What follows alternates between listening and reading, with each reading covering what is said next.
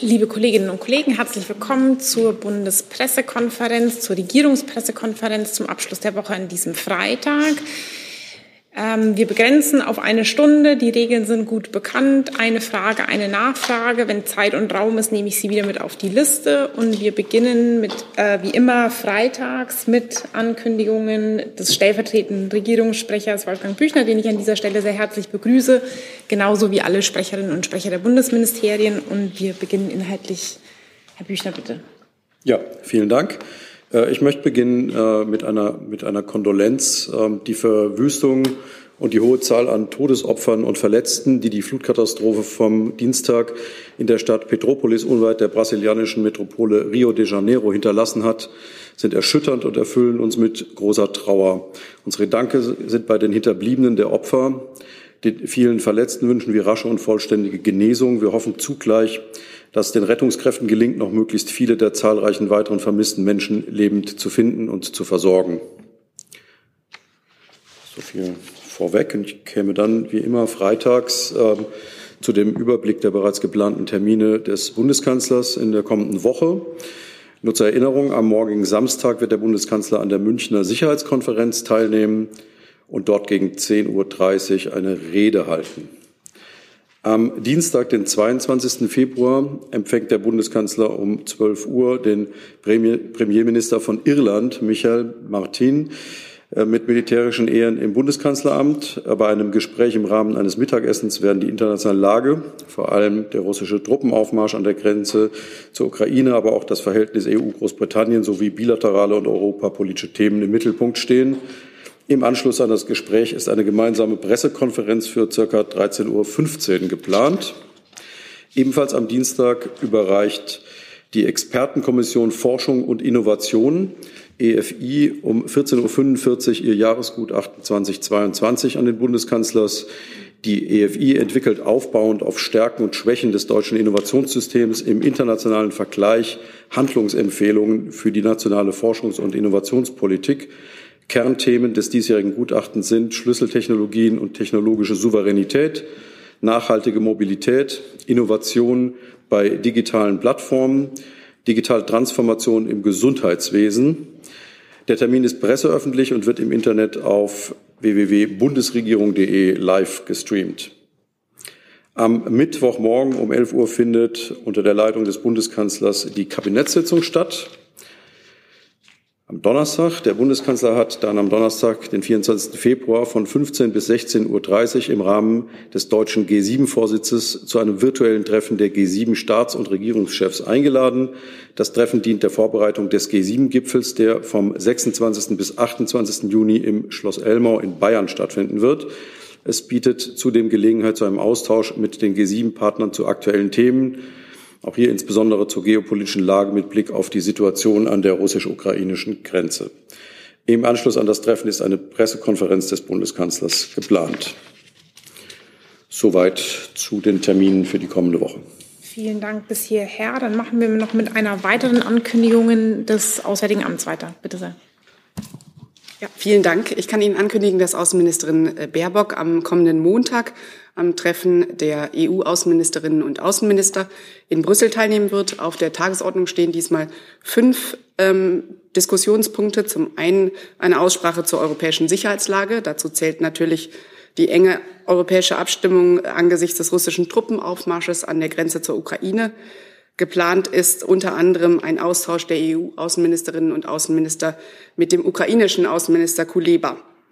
Ähm, des Weiteren steht auf der Tagesordnung ein Austausch zur Klimadiplomatie und der Umsetzung der Beschlüsse der COP26 auf internationaler Ebene. Es werden unter anderem Ratsschlussfolgerungen zum Thema Klimadiplomatie angenommen werden. Und äh, es steht auch ein Austausch an zur Lage in Bosnien-Herzegowina. Darüber hinaus ist wie immer bei diesen Treffen auch ein, gibt es einen Tagesordnungspunkt aktuelle Angelegenheiten. Und im Rahmen dieses Tagesordnungspunkts wird es unter anderem um die Lage in Mali gehen. Außerdem ist ein Austausch der EU-Außenministerinnen und Außenminister mit ihren Amtskollegen aus äh, des Golfkooperationsrates geplant. Äh, die Außenministerin wird vor Beginn des Treffens gegen 8.15 Uhr am Montag ein Pressestatement abgeben, was wie immer auf dem Streamingdienst des Ratssekretariats übertragen wird. Außerdem wird die Außenministerin von Brüssel aus direkt weiter nach Paris reisen, um dort am Dienstag am Indo-Pazifik-Forum teilzunehmen. Äh, dieses Forum findet auf Einladung des französischen Außenministers und des hohen Vertreters der EU statt. Ähm, es werden sich in Paris die EU-Außenministerinnen und Außenminister treffen mit ihren Amtskollegen aus den Staaten des Indo-Pazifik-Raums und auch mit Vertretern internationaler Organisationen. Das ist das erste Außenministertreffen dieser Art. Mit der Ausrichtung des Forums unterstreicht die EU die strategische Bedeutung, die der indopazifische Raum für Europa einnimmt. Äh, wie in der europäischen Indo-Pazifik-Strategie von 2021 formuliert, bekräftigt die EU dadurch ihre Zusage, sich langfristig stärker im Indo-Pazifik-Raum zu engagieren. Am Dienstagabend wird die Außenministerin zurück nach Berlin reisen. Vielen Dank. Bis hierhin gibt es Fragen zu diesen Ankündigungen, sowohl die Termine des Kanzlers als auch äh, der Außenministerin. Das sehe ich nicht. Moment. Dann machen wir mit dieser Ankündigung noch weiter und Sie kommen einfach nach vorne. Wir wechseln einmal.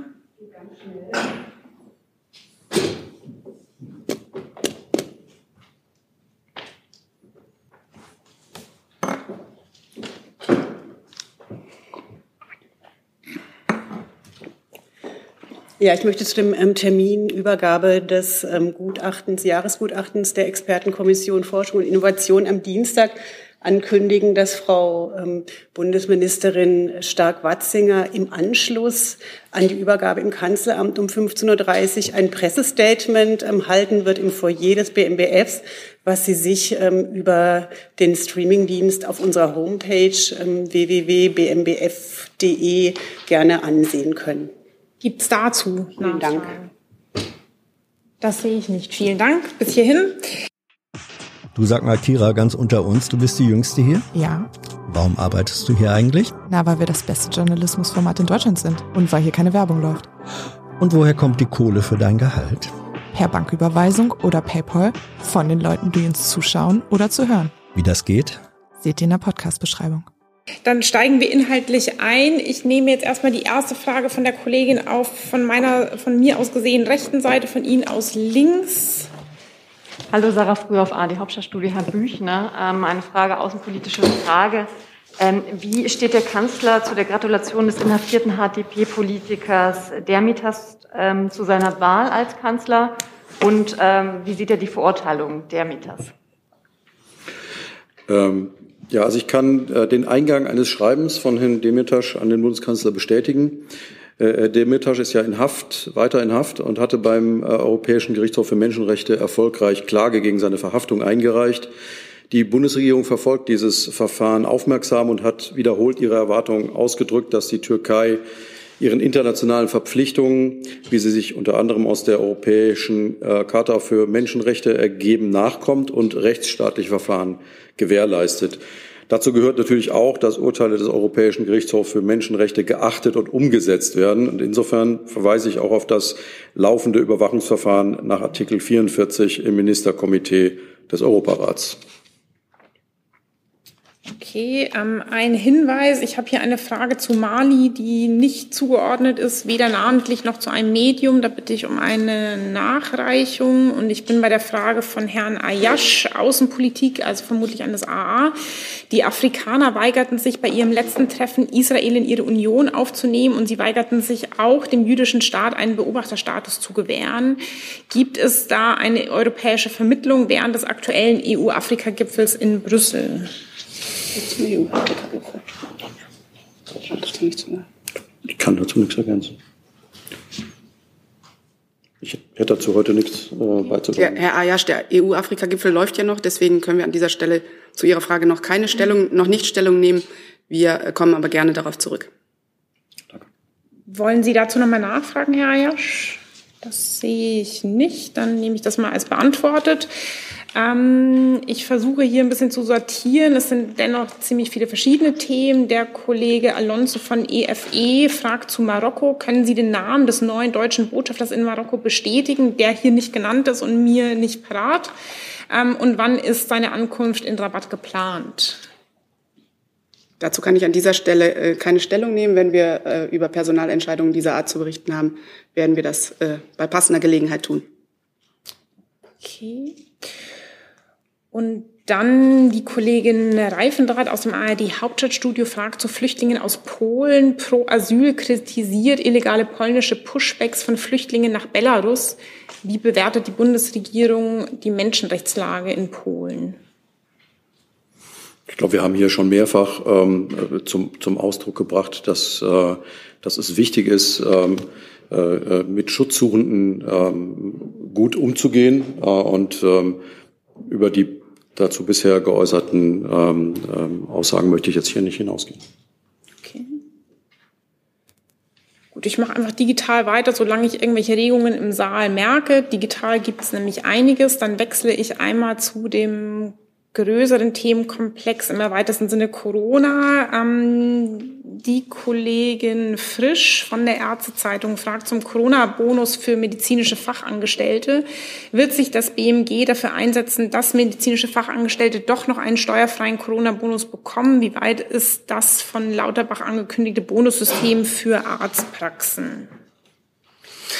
Also der Minister hat ja heute äh, dazu äh, ausgeführt den aktuellen Stand. Ähm, er hat gesagt, dass äh, in der nächsten Woche ähm, einen entsprechenden ähm, Gesetzentwurf dazu, einen Lösungsvorschlag dazu vorliegen wird.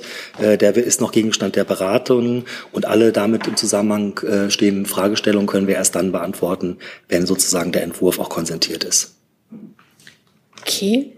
Ich bleibe digital. Die Kollegin Klassmann von der DPA fragt an BMG, BMI, vielleicht auch BMJ, nach unserem Kenntnisstand, also DPA-Kenntnisstand, sind zu den Gruppenanträgen Fragen an die Bundesregierung herangetragen worden. Und es soll wohl Verfassung, Ver, Entschuldigung, verfassungsrechtliche Bedenken zu einigen Punkten geben. Da würde ich gerne wissen, halten Sie es für möglich, eine wie auch immer ausgestaltete allgemeine Impfpflicht ab 18 vor der Sommerpause so zu verabschieden, dass sie vor Gericht Bestand hat? Ja, wir wissen, dass es um den Schutz vor einer Corona-Welle im Herbst geht, aber reicht ähm, das dem Bundesverfassungsgericht aus, also diese Begründung? Ja. Das Bundesministerium des Innern und für Heimat hat an der Ausarbeitung der Gruppenentwürfe zur Impfpflicht ähm, durch das BMG mitgewirkt und hält die Ausgestaltung beider Entwürfe für verfassungskonform. Okay. Wollen Sie ergänzen? Ich kann das an der Stelle nicht ergänzen. Gut, dann. Ja.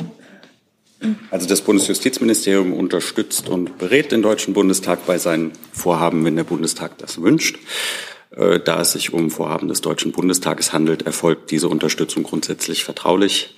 Und insofern muss ich Sie um Verständnis bitten, dass ich für das BMJ ähm, mich zu den Inhalten und Ergebnissen dieser Unterstützung und Beratung an dieser Stelle nicht äußern kann. Vielen Dank. Okay.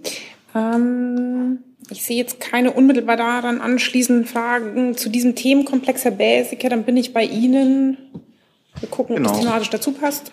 Eine Frage ans Bundesgesundheitsministerium. Der Minister hatte sich heute früher am Tag unter anderem auch zur bevorstehenden Auslieferung von Novavax geäußert. Ich hätte da eine Frage zur Präzisierung. Und zwar, wird Novavax denn erstmal ausschließlich für zum Beispiel Pflegeberufe angeboten oder kann sich jeder damit eigentlich dann impfen lassen, sobald es ausgeliefert wurde? Also Inwiefern gibt es da eine Richtlinie oder ist das Ländersache am Ende? Also der Minister hatte ja darauf hingewiesen, dass es eine Vereinbarung gibt zwischen Bund und Ländern, dass der, dass der Impfstoff sozusagen an die Länder jetzt ausgeliefert wird und das auch prioritär äh, äh für ähm, die Personen, die dann von der einrichtungsbezogenen Impfpflicht betroffen sind, äh, auch zur Verfügung gestellt werden soll. Mhm. Und eine Nachfrage noch, äh, haben Sie Erkenntnisse darüber, inwiefern womöglich die Nachfrage bei, nach dem Totimpfstoff zurückgegangen ist durch die jetzt angekündigten Lockerungen? Das war ja für viele so ein bisschen der Punkt, Sie haben den RMNA äh, Impfstoffen nicht, nicht getraut, haben gesagt, wir warten auf den Totimpfstoff und inwiefern da jetzt die Nachfrage vielleicht zurückgegangen Dazu ist? Dazu habe ich keine Informationen. Okay, Dankeschön. So, ich nehme jetzt noch kurz eine Ergänzung von der Kollegin Reifenrath dazu, zu den Flüchtlingen aus Polen, die sich an das BMI richtet. Ähm, schließt das BMI Dublin-Rücküberstellungen nach Polen aus? Hat es schon äh, welche gegeben dieser Art? Dazu kann ich im Moment nichts sagen. Können Sie dazu vielleicht was nachreichen? Können wir dann gerne tun, ja. Okay, dann bin ich im Saal bei Herrn Jung. Ist auch Impfstoff, ähm, geht auch ans Entwicklungsministerium. Sprechen wir nochmal? Gegebenenfalls auch als Auswärtige Amt und äh, Gesundheitsministerium. Ähm, die WHO hat heute im Rahmen des EU-Afrika-Gipfels bekannt gegeben, dass in absehbarer Zeit patentfreier mRNA-Impfstoff hergestellt werden soll in Ägypten, Kenia, Nigeria, Senegal und Tunesien. Mich würde interessieren, ob die Bundesregierung diese patentfreie mRNA-Entwicklung begrüßt und wie man unterstützen wird. Ja, ähm, also wir begrüßen das auf jeden Fall und das BMZ unterstützt, also das BMZ unterstützt auch den WHO mRNA Hub mit drei Millionen Euro und wir prüfen auch derzeit weitere Unterstützung. Ich kann da auch gerne darauf ähm, verweisen, dass wir da im Moment gerade eine Pressemitteilung veröffentlicht haben. Die finden Sie dann sicherlich auch gleich bei uns auf der Webseite. Wie ist das bei der ähm, Technologiehilfe? Da hat die WHO gesagt, dass man da noch Unterstützung braucht. Sie hatten jetzt nur von Geld gesprochen. Ähm, wie wird Deutschland technologisch unterstützen? Ja, ich kann dazu eigentlich nur sagen noch, ja, das BMZ unterstützt schon seit 2021 mit vielen diversen Projekten im Gesamtvolumen von 530 Millionen Euro den Ausbau der Impfstoffproduktion auf dem afrikanischen Kontinent. Ähm, Ziel ist es, die Rahmenbedingungen für die Impfstoffproduktion zu verbessern.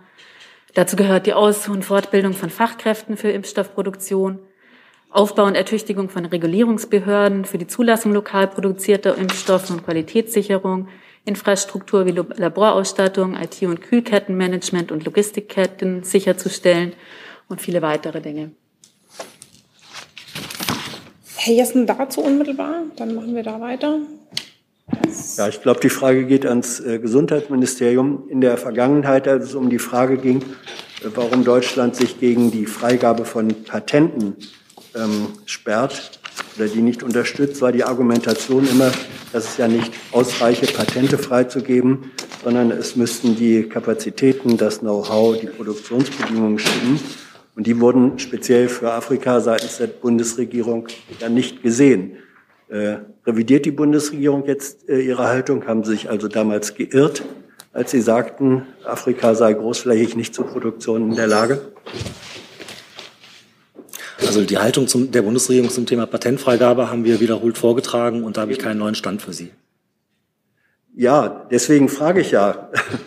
Sie haben sie wiederholt vorgetragen und Teil des Vortrags war immer, dass man daran zweifle, dass äh, diese nicht einfachen Impfstoffe dort produziert werden können. Und deswegen frage ich jetzt, ob sich jetzt angesichts der Tatsache, dass es wohl doch möglich ist, äh, die Bundesregierung diese Position revidiert. Frage geht auch ans BMZ. Also ich kann Ihnen fürs, fürs Bundesgesundheitsministerium hier keine neue Positionierung verkünden dazu. Haben Sie Ergänzungen? Nee? Also BMZ äh, hat dazu keine Ergänzungen, deswegen nur zur Begründung, warum wir nicht nochmal wechseln. Ähm, der Herr, Herr Reitschuster fragt digital, ähm, das BMG gerichtet, äh, der Corona-Expertenrat sorgt sich ähm, um, das, um das Kindeswohl wegen der Corona-Maßnahmen. Wie wollen Sie auf diese Kritik reagieren? Ich kann, wenn Sie mögen, auch gerne mal ähm, einspringen an der Stelle. Ähm, die Bundesregierung hat stets betont, welche enorme Bedeutung das Wohl von Kindern und Jugendlichen hat ihre Belange in den Fokus zu stellen und darauf zu achten, dass Kinder und Jugendliche unter guten Bedingungen aufwachsen können, ist unser Anspruch. Das gilt insbesondere in Zeiten der Pandemie und umso mehr liefert der Expertenrat mit seiner Stellungnahme sehr wichtige Impulse für die Arbeit der Regierung.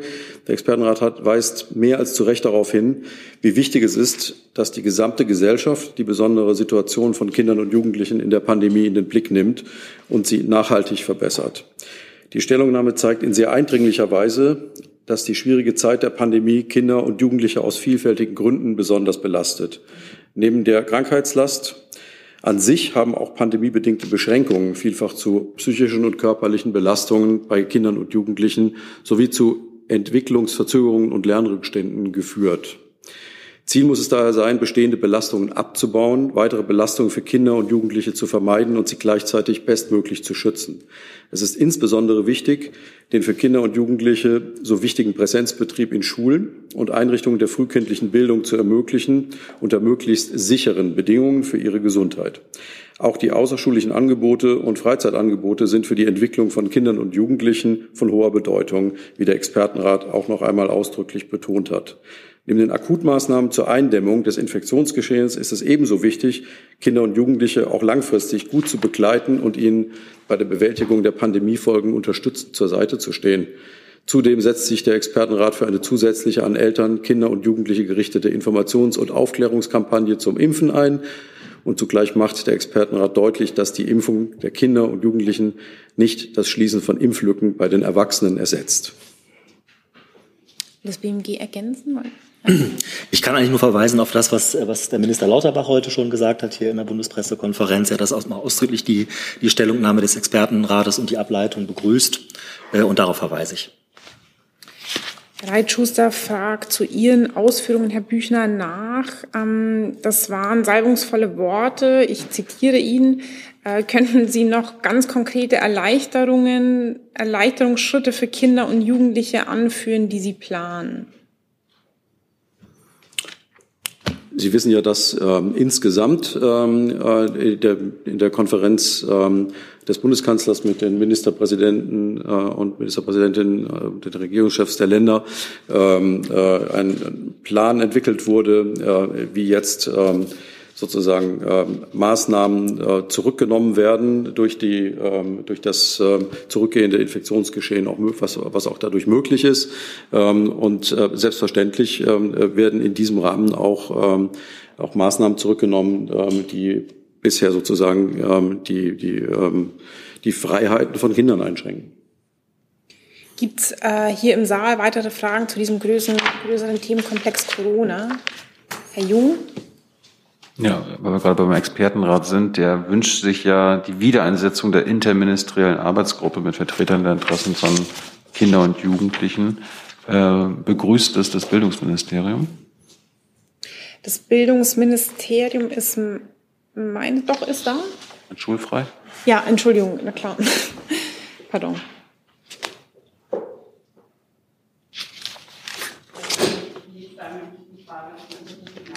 Okay, ich weiß nicht, ob Sie es verstanden haben, es wird nachgereicht. Es gibt jetzt sozusagen keine Ad-Hoc-Antwort. Danke. Dann nehme ich jetzt, um diesen Themenkomplex abzuschließen, nochmal eine Frage von Herrn Reitschuster. Ähm, die richtet sich an Sie, Herr Ewald. 14 Monate nach der ersten Impfung sind BioNTech und Moderna immer noch ohne ordentliche Zulassung, weil essentielle Studien fehlen würden. Wann ist mit einer ordentlichen Zulassung zu rechnen? Wird das BMG auf eine solche drängen?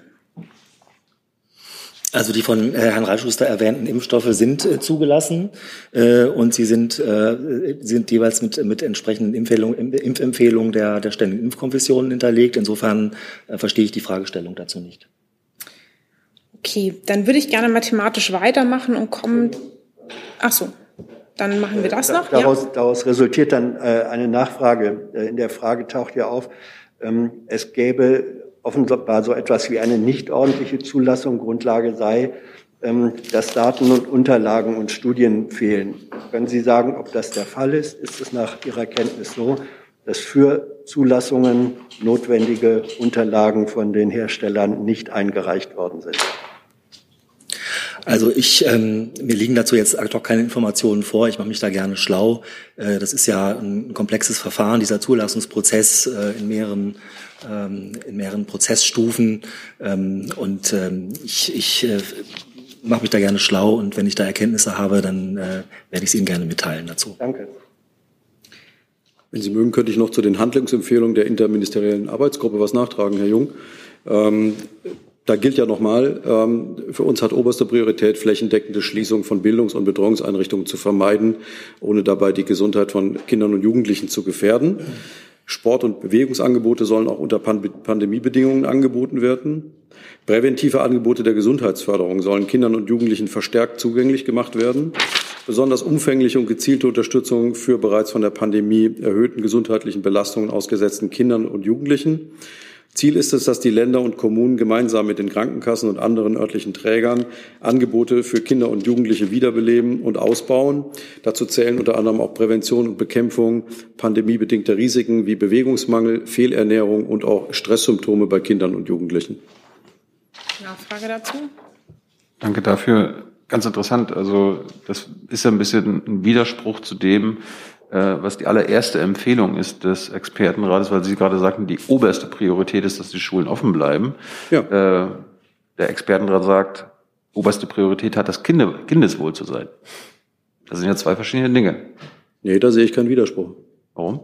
Also zwischen Schulen offen halten ja. und die, die Schulen, über alles. Die Schulen offen halten und die Gesundheit von Kindern und Jugendlichen zu schützen. Ähm, äh, wenn man das gemeinsam tut, dann dient das beides dem Kindeswohl. Aber Deshalb wenn, sehe ich da keinen Widerspruch. Aber wenn, wenn die Schulen offen bleiben und dadurch Kindeswohl gefährdet wird durch das Infektionsgeschehen, dann ist das ein Widerspruch. Deshalb gibt es ja den doppelten Ansatz, ähm, die Schulen und Bildungseinrichtungen offen zu halten und die Betreuungseinrichtungen, weil das ganz wesentlich ist, ähm, auch was die sozialen Kontakte von Kindern und Jugendlichen angeht, dass die ähm, auch unter Pandemiebedingungen möglich sind und zugleich mit einem, das ist uns ja auch gelungen in der Pandemie, mit einem guten, mit einem guten Konzept in den, in den Schulen dafür zu sorgen, dass das dann möglich ist. Ich würde mal thematisch weitermachen. Ähm, es gibt eine Frage an das BML, das, soweit ich das sehe, von hier aus nicht vertreten ist heute. Ich trage sie dennoch vor mit der Bitte um eine Nachlieferung. Die Kollegin Rosenfelder von der Bild fragt, wie teuer ist die Säuberung der Pferdemistattacke? Bezahlen das die Steuerzahler oder die Aktivisten?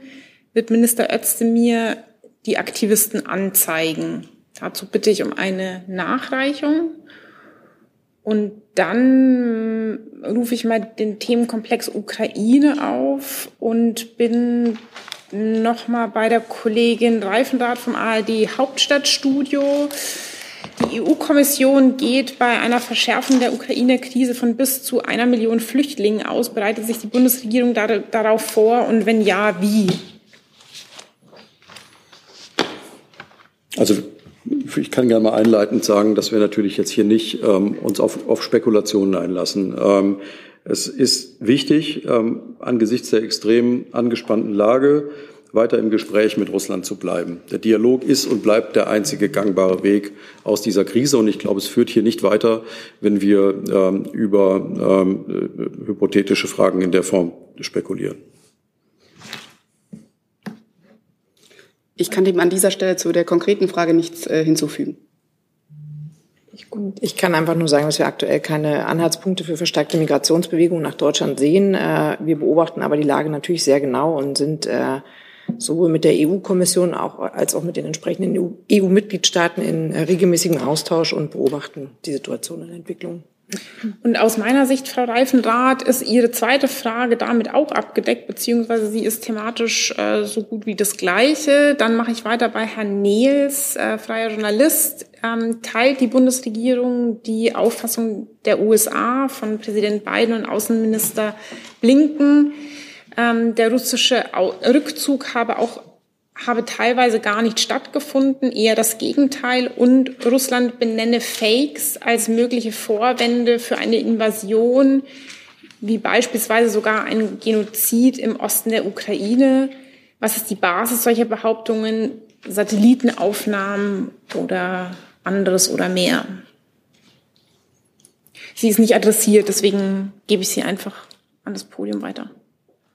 Dann fange ich gerne damit an. Ähm dass wir äh, zunächst mal keinen keinen Grund haben, ähm, an, an Angaben und Erkenntnissen äh, unserer äh, amerikanischen Partner ähm, zu zweifeln. Ähm, aber helfen Sie mir noch mal, wie war der zweite Teil der Frage? Also es äh, geht, äh, bezieht sich eben auf die äh, Auffassung der USA, dass der russische Rückzug ähm, nicht stattgefunden habe und Russland Fakes äh, vorschiebe, um eine mögliche Invasion zu rechtfertigen. Und als Beispiel nenne die, die Aussage, ich, vermutlich die von Herrn Putin, der, eines Genozid im Osten der Ukraine.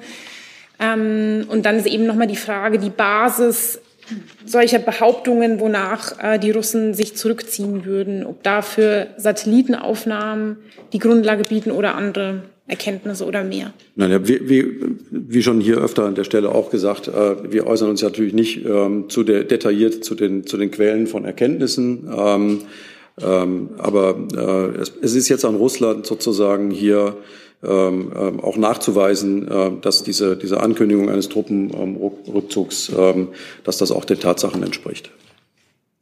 Ja, ich kann da auch nur das Ganze nochmal ins, ins große Ganze sozusagen einordnen äh, und sagen, äh, nochmal erklären, Staatspräsident Putin hat diesen Truppenabzug angekündigt. Wir haben das alle diese Woche zur Kenntnis genommen.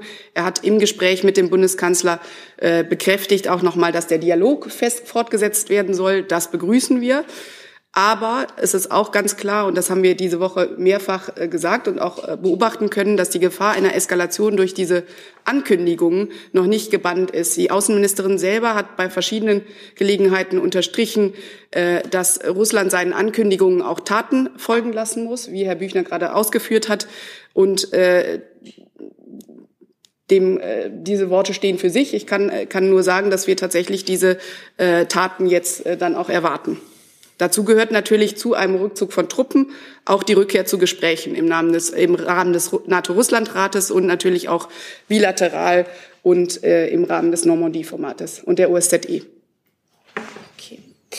Ähm, ich rufe eine Frage des Kollegen Jordans von AP auf zu Nord Stream 2, die zumindest themenverwandt ist, an das BMI gerichtet.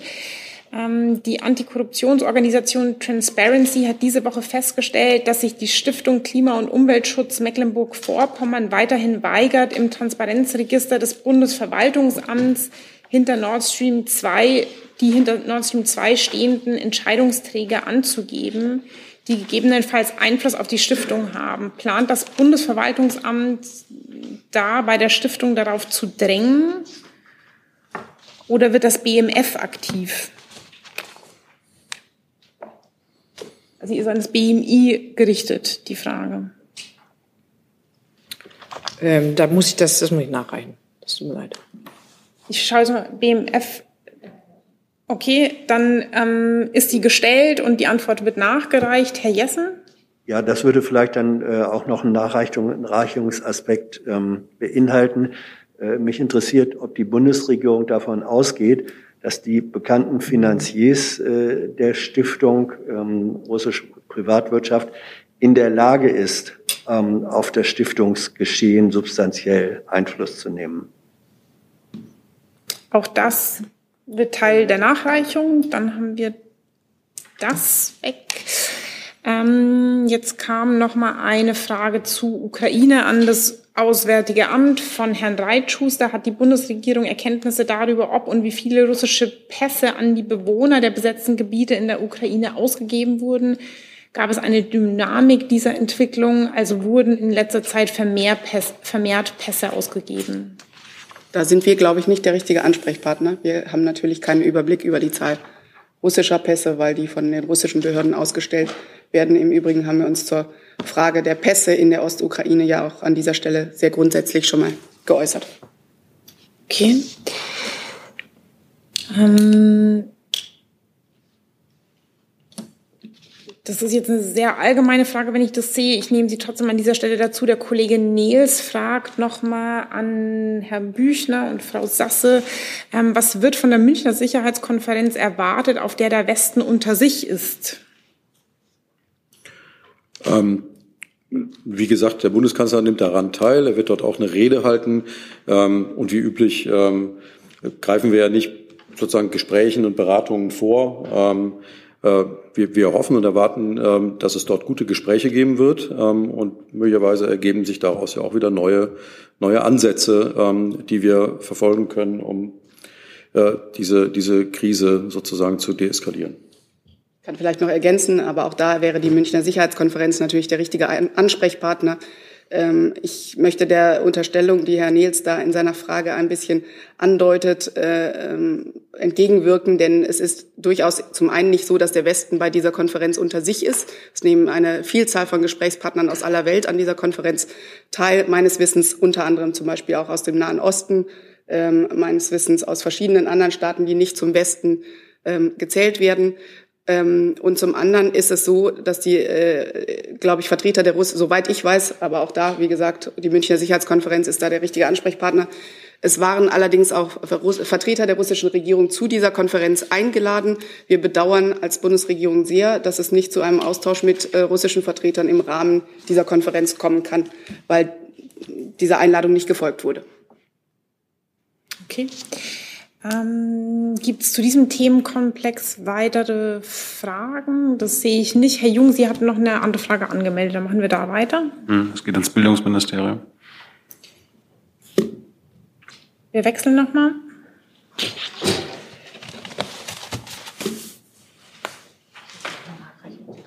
Mhm. Ja, machen wir gleich. Es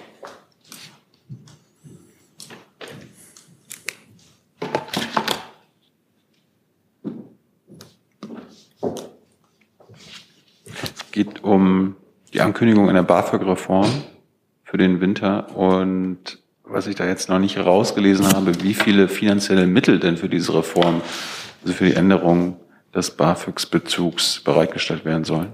Vielleicht kann ich da einmal dazwischen sagen, Frau Stark-Watzinger war in der vorhergehenden Pressekonferenz hier und wurde genau dazu auch gefragt. Die Antwort Aber ist?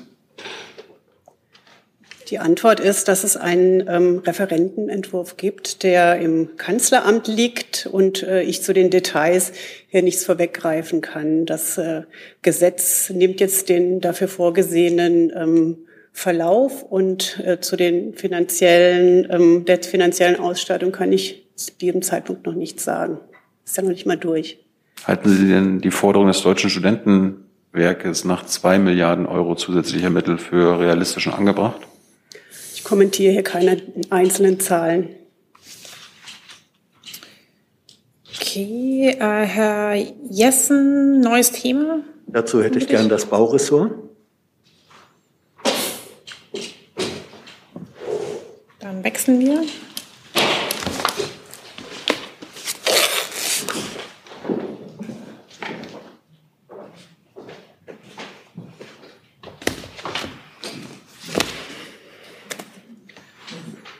Die Ampelkoalition möchte pro Jahr, glaube ich, äh, 400.000 Wohnungen neu bauen oder neu bauen lassen. Ähm, Das wird jetzt kritisiert von der beim DGB angesiedelten Mietstopp-Initiative. Es wird gesagt, es handele sich dabei eigentlich um eine Mogelpackung, weil äh, Luxuswohnungen würden dem allgemeinen Wohnraumbedarf äh, oder Mangel nicht abhelfen. Und bei den 100.000 ähm, Sozialwohnungen handelt es sich auch nur zum Teil um echte Sozialwohnungen, zum Teil seien es äh, Eigentumswohnungen. Wie reagieren Sie auf diese Kritik? Also ähm, die ähm, Kritik an den Sozialwohnungen, die glaube ich, kann ich ganz klar zurückweisen, insofern als dass die ausgewiesen werden müssen für, für Personengruppen, die sich eben eine bestimmte Miete nicht leisten können. Das machen die Länder. Also da ist mir nicht bekannt, dass darunter Luxus, Luxuswohnungen befinden äh, würden. Ähm, ansonsten klar, das Ziel sind 400.000 Wohnungen pro Jahr. Wir haben einen deutlichen Bauüberhang. Ich dachte, Sie würden vielleicht in einem, im Anschluss an die BAföG-Frage fragen, wie es um das studentische Wohnen, Wohnen aussieht oder das junge Wohnen. Da kann ich schon mal ankündigen, dass wir im äh, Bündnis für bezahlbares Wohnen diesen Punkt auch auf jeden Fall aufgreifen werden und da auch in die Gespräche gehen. Aber ähm, nee, wir halten an dem Ziel fest und äh, werden das in den nächsten Monaten ausgestalten. Ich bin ja für proaktiven Input dankbar. Vielen Dank. Ähm, äh, gleichwohl die Frage, äh, die 100.000 Sozialwohnungen unterstellt, es handelt sich tatsächlich alles um echte, belegbare Sozialwohnungen, sind äh, weniger als pro Jahr aus der Sozialbindung herausfallen. Also es gibt keinen Zuwachs im Grunde von Sozialwohnraum, sondern im Saldo wird es weniger. Das ist ja nicht befriedigend. Was äh, plant die Bundesregierung dagegen zu tun? Das ist absolut nicht befriedigend, das ist richtig. Das hat auch Frau Geiwitz gestern mehrfach betont, ähm, auf dem Wohnungsbautag unter anderem.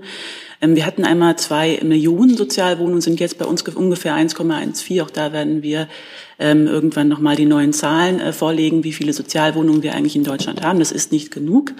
Das heißt, dort äh, wird deutlich investiert werden müssen. Wir haben Ende letzten Jahres eine Milliarde auf den Weg gebracht, für die Länder dort zu bauen. Und gestern konnte Frau Geilwitz ja ankündigen, dass es eine weitere Milliarde geben wird für äh, klimafreundlichen Bau im Sozialwohnungsbereich. Das ist ein Standard von IH 55, wird da ähm, angestrebt. Gibt es weitere Fragen ans Bauministerium, bevor wir wieder we wechseln? Herr Jessen, dann. Ähm, ja, das beantwortet aber eigentlich nicht die Frage, äh, was Sie tun wollen, um den im Saldo eben die im Saldo negative Entwicklung vorhandener Sozialwohnungen 100 oder 100.000 neue, aber es fallen mehr als 100.000 raus. Wie wollen Sie da in eine positive Bilanz kommen? Das sehe ich jetzt noch nicht beantwortet. Also das erste Mittel der Wahl ist dann ja zu fördern und Geld zu geben. Das haben wir äh, intensiv in den letzten zwei, drei Monaten vorangetrieben. Äh, Frau Geibitz hat auch gesagt, dass das äh, sicherlich nicht genug sein wird. Sie ist da in Gesprächen mit Herrn Lindner.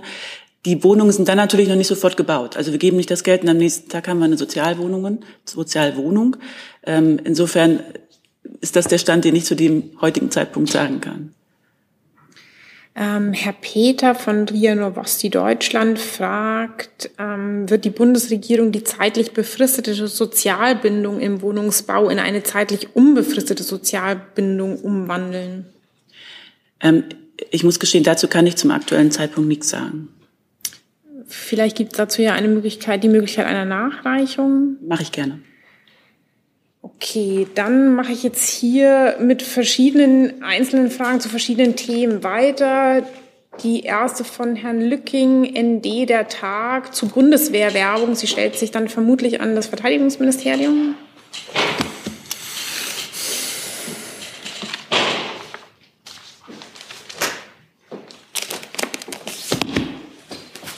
Der Kollege Lücking fragt, welches Produktionsunternehmen hat für die Bundeswehr die zuletzt via Instagram veröffentlichten Videos produziert?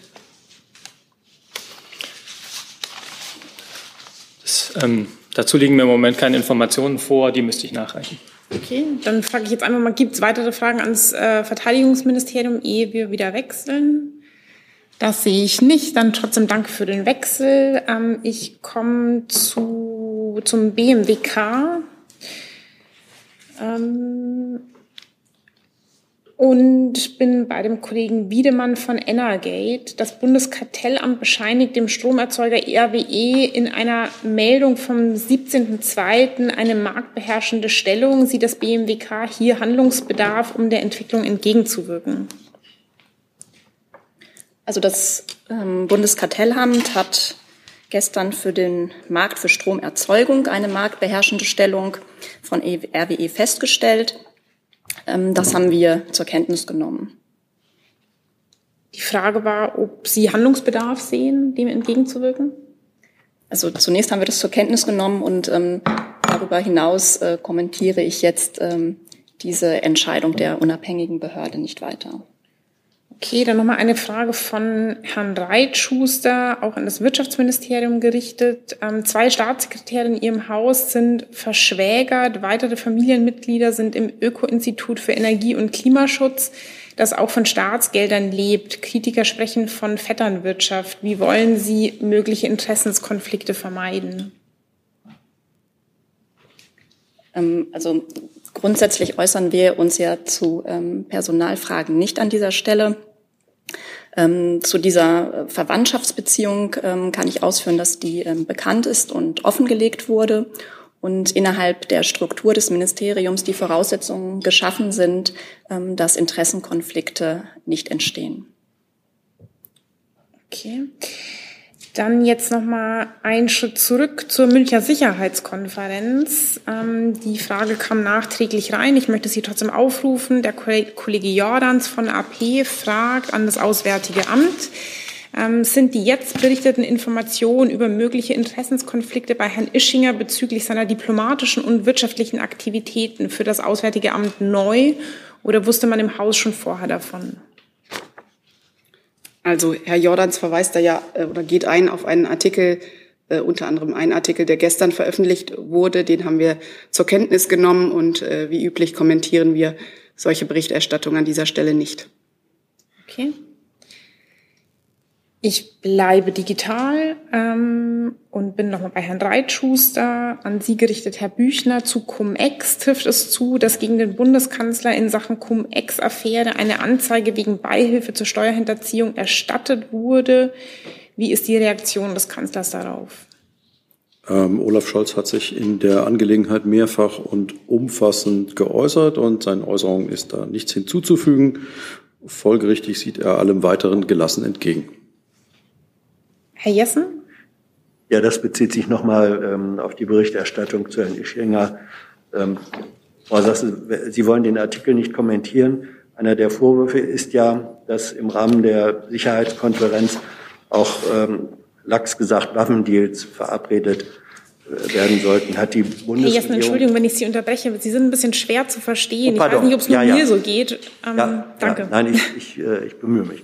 Ähm, Sie, Sie möchten den Artikel nicht kommentieren. Äh, ein Inhalt des Artikels ist äh, der Vorwurf, ähm, im Zusammenhang der Münchner Sicherheitskonferenz solle über Waffenlieferungen ähm, gesprochen werden, solche verabredet werden. Hat die Bundesregierung eigene Erkenntnisse darüber, dass solche Art von Absprachen im Rahmen der Münchner Sicherheitskonferenz stattgefunden haben oder stattfinden? Herr Jessen, äh, zum einen muss ich da meine Aussage von vorhin nochmal wiederholen, dass wir den Inhalt und den äh, Artikel selber nicht kommentieren, auch Details dieses Artikels nicht. Ich darf nochmal darauf hinweisen, dass Herr Ischinger bereits 2011 aus dem Auswärtigen äh, Amt ausgeschieden ist, und zwar mit Erreichen der Regelaltersgrenze ähm, und er seitdem andere Tätigkeiten wahrnimmt. Sie müssten sich mit Ihren Fragen dann auch direkt an ihn wenden was die Aktivitäten insbesondere auch im Rahmen des, der MSC selber angeht. Herr Ischinger hat ja gestern bereits dazu öffentlich auch Stellung genommen. Deswegen die Frage an Sie, weil Sie einer der wichtigen Stakeholder letztlich äh, der Konferenz sind und wissen, was da äh, geschieht. Die Frage, ob Sie eigene Erkenntnisse haben über solche Gespräche. Aber ich nehme zur Kenntnis, dass Sie die nicht beantworten möchten. Herr Jessen, ich muss auch noch mal sagen, wir sind kein Stakeholder dieser Konferenz. Das ist eine unabhängige Veranstaltung, äh, die unter anderem unter äh, der Leitung von Herrn Ischinger ähm, ausgerichtet wird und an der Vertreter des Auswärtigen Amtes regelmäßig teilnehmen, ebenso wie Vertreter aus aller, Vertreterinnen und Vertreter aus aller Welt. Und mehr kann ich an dieser Stelle inhaltlich dazu nicht beitragen. Sie haben selber darauf verwiesen, Herr Ischinger äh, äußert sich im Rahmen wahrscheinlich auch des heutigen Tages noch einmal ähm, und auf die Äußerung, die er inzwischen schon getätigt hat zu dem Thema, ähm, haben Sie selber auch verwiesen. Herr Jordans fragt digital nochmal nach, ähm, an Sie gerichtet, Frau Sasse, ist es korrekt, dass das Auswärtige Amt Herrn Ischinger erlaubt hat, sich weiterhin als Botschafter zu bezeichnen? Und ist die MSC finanziell und äh, die, die MSC finanziell gefördert hat? Äh, ja, es ist äh, richtig, was den Botschaftertitel angeht. Äh, Herr Ischinger darf diesen Botschaftertitel als Funktionsbezeichnung weiterhin tragen. Allerdings ist das zeitlich an seine Tätigkeit als Leiter der Münchner Sicherheitskonferenz gebunden. Und diese Regelung trägt der Bedeutung der Münchner Sicherheitskonferenz äh, Rechnung, die sich in den letzten Jahrzehnten ja zur weltweit wichtigsten, einer der wichtigsten Konferenzen für Sicherheitspolitik entwickelt hat und in erheblichem Maße auch zur Schärfung des internationalen Profils äh, Deutschlands beiträgt. Der Leiter der Münchner Sicherheitskonferenz, also Herr Ischinger, ist im Moment, Herr Ischinger, äh, der, der, dieser Leiter ist zur Durchführung der Konferenz auch mit protokollarischen Aufgaben ähm, betraut und das sind protokollarische Aufgaben von erheblicher äh, Bedeutung und erheblichem Umfang. Äh, sie erfordern zahlreiche Reisen ins Ausland und Kontakte mit hochrangigen äh, ausländischen Gesprächspartnern und Gesprächspartnerinnen. Und vor diesem Hintergrund äh, trägt Herr Ischinger weiterhin den Botschaftertitel, obwohl er bereits aus dem aktiven Dienst des Auswärtigen Amtes 2011 ausgeschieden ist. Der zweite Teil der Befrage bezog sich auf die finanzielle Förderung der Sicherheitskonferenz. Dazu kann ich Ihnen im Moment keine konkreten Angaben liefern, würde aber das gerne nachreichen. Herr Jung und dann Herr Jessen. Frau Sasse, ist Herr Eschinger der einzige Ex-Botschafter Deutschlands, der noch den Titel Botschafter trägt? Äh, da habe ich im Moment keinen Überblick, äh, Herr Jung, äh, würde Ihnen das aber nachreichen, wenn wir da einen Überblick haben. Ähm, wie gesagt, die Tatsache, dass Herr Ischinger selber als Botschafter noch diesen Titel führen darf, ähm, da gibt es gute Gründe für und diese Gründe gibt es nur in Ausnahmefällen. So viel kann ich an dieser Stelle sagen. Und Herr Heusgen als ehemaliger UN-Botschafter wird ja sein Nachfolger werden. Ist da auch schon klar, ob der auch den Botschaftertitel dann bekommt? Im Moment, darf. Im Moment hat Herr Heusgen noch eine andere Funktion oder äh, im Moment ist Herr Ischinger noch Leiter der äh, Münchner Sicherheitskonferenz. Deswegen möchte ich mich nur zu aktuellen Gegebenheiten äußern, an dieser Stelle äußern. Herr Jessen? Da Sie nun eben doch ausgeführt haben, inwiefern Herr Ischinger sozusagen durchs Auswärtige Amt legitimiert auch protokollarische Funktionen wahrnimmt. Das macht doch die Bundesregierung oder das AA zu einem mindestens informellen Stakeholder dieser Konferenz. Ich habe geschildert, welche Rolle die Münchner Sicherheitskonferenz als Konferenz hat. Ich habe nicht und ich habe dazu, dazu erwähnt, dass sie unter anderem zur Schärfung des internationalen Profils Deutschlands beiträgt. Das bedeutet nicht im Rück, äh, Rückschluss automatisch, dass das Auswärtige Amt Stakeholder bei dem Ganzen ist. Ich habe von der Rolle Deutschlands gesprochen. Okay, dann haben wir jetzt an dieser Stelle noch eine Nachreichung von BMI. Genau, es gab nochmal die Frage nach den Polenüberstellungen oder Rückführungen äh, Dublin-Überstellungen nach Polen so rum, ähm, die finden weiterhin statt und die werden auch perspektivisch erstmal nicht ausgesetzt. Und ähm, die Bundesregierung äußert sich in diesem Zusammenhang auch regelmäßig dazu und erwartet, dass alle EU-Mitgliedstaaten sich an die humanitären Standards sowie europäisches und internationales Recht halten. Dann gab es noch die zweite Frage nach dem Schreiben von Transparency International. Ähm, das liegt im BMI vor wird und wird derzeit geprüft. Okay, vielen Dank dafür. Hi, hier ist Tyler, ich filme das Ganze. Hier ist Thilo, ich äh, stelle dir die Fragen. Hier ist Hans, ich achte aufs Protokoll und stelle fest, wir sind unter drei. Heimliche Info nur für euch. Gar nicht so heimlich, kann man in den Infos lesen, wie man uns unterstützen kann. Nämlich per PayPal oder Überweisung. Weiter geht's.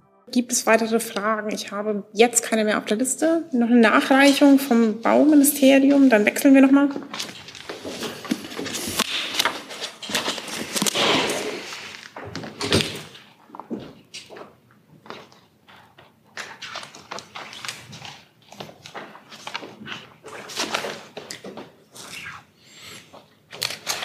Auf die Frage, genau. Ich muss ein bisschen mit meinen Handys tangieren, operieren. Mist. Also, die Frage war ja, ähm, ob wir etwas dagegen tun wollen, ob die Sozialwohnungen aus der Belegungsbindung hinausfallen. Gibt es ein Bundesgerichtshofurteil, das besagt, dass ähm, die ähm, Wohnungen, äh, die eine Sekunde, die Mietbindung darf nicht unendlich sein und sie muss an die Dauer der Förderung geknüpft sein. Und um in diesem Bereich etwas zu tun, kann man die Wohngemeinnützigkeit einführen. Steht auch im Koalitionsvertrag, dass wir das vorhaben, prüfen wollen. Und ähm, genau, bei der, bei der Aussage würde ich es belassen. Aber an der, an der Thematik sind wir dran. Okay, Herr Jung, dazu nochmal. Wissen Sie denn, wie viele Sozialwohnungen dieses Jahr und in dieser Legislaturperiode aus der Förderung fallen? Damit, ähm, damit wir das so schön gegenrechnen können. Ihre Pläne und die Realität. Unsere Pläne und die Realität. Genau, also es ist so, dass wir im Frühsommer dazu ähm, nochmal eine aktuelle Zahl äh, vorlegen wollen, aber aktuell kann ich Ihnen da keine, keinen Stand nennen. Vielleicht 2020 wurden ungefähr 23.000 ähm, Wohnungen in diesem Segment bewilligt. Das heißt aber bewilligt noch nicht gebaut. Genau, und auch da können wir neue Zahlen im Frühsommer vorstellen. Also mir geht es ja um die vor Jahren gebauten, die jetzt aus der Förderung fallen. Aus also der Sozialbindung. Ja. Ähm, ähm, müsste, ja, müsste ja klar sein, oder? Da muss ich noch mal gucken, also ganz aktuelle Zahlen zu sagen von 2021 habe ich, glaube ich, noch nicht. Wenn, dann, dann würde ich sie nachreichen. Noch eine Ergänzung neben der Wohngemeinnützigkeit, das habe ich jetzt auf meinem Handy so schnell nicht gefunden, gibt es auch noch Erdbauverträge, die regeln dann die Mietbindung bis zu 100 Jahren. Auch das ist eine Möglichkeit. Gut, dann sind wir am Ende der Pressekonferenz angekommen. Ich danke Ihnen alle allen für Ihr Kommen, dass Sie uns Rede und Antwort standen und wünsche einen guten Wochenausklang. Das wünsche ich auch allen.